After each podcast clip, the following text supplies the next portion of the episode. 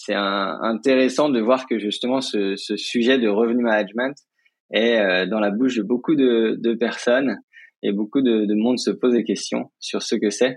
Bah, ça englobe pas mal de choses. La tarification dynamique, c'en est une.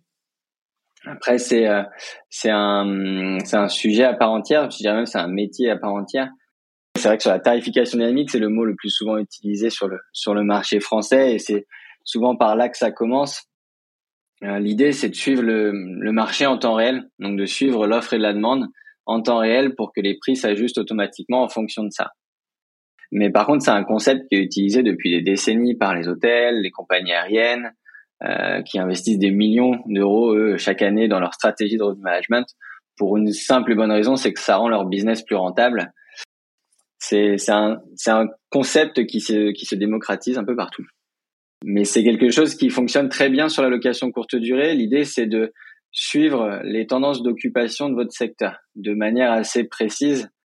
Mais concrètement, c'est quoi? C'est de l'intelligence artificielle? C'est quoi? C'est il y a, on peut appeler ça un peu d'intelligence artificielle. Après, c'est euh, quand même des humains qui ont construit la technologie euh, de A à Z. Oui, il y a un peu d'intelligence artificielle dans le sens où on va nous scraper chaque jour euh, tous les points de données de Airbnb, Booking, Abritel, Expedia. Donc on capture des millions de points de données chaque jour et puis après l'idée c'est de les traiter correctement et de les rendre euh, faciles à utiliser pour l'utilisateur le, final. Et c'est comparé par rapport à des chiffres de l'année passée, c'est ça? Ouais, en fait, nous, on va regarder euh, sur les cinq dernières années le taux d'occupation du secteur.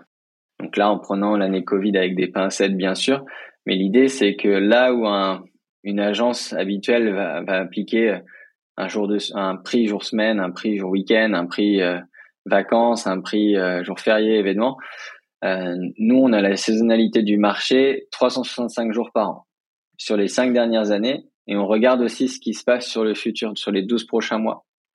Donc, c'est-à-dire que sur les 12 prochains mois, on est capable de dire euh, le 15 juillet qui vient, quel est le taux d'occupation du secteur?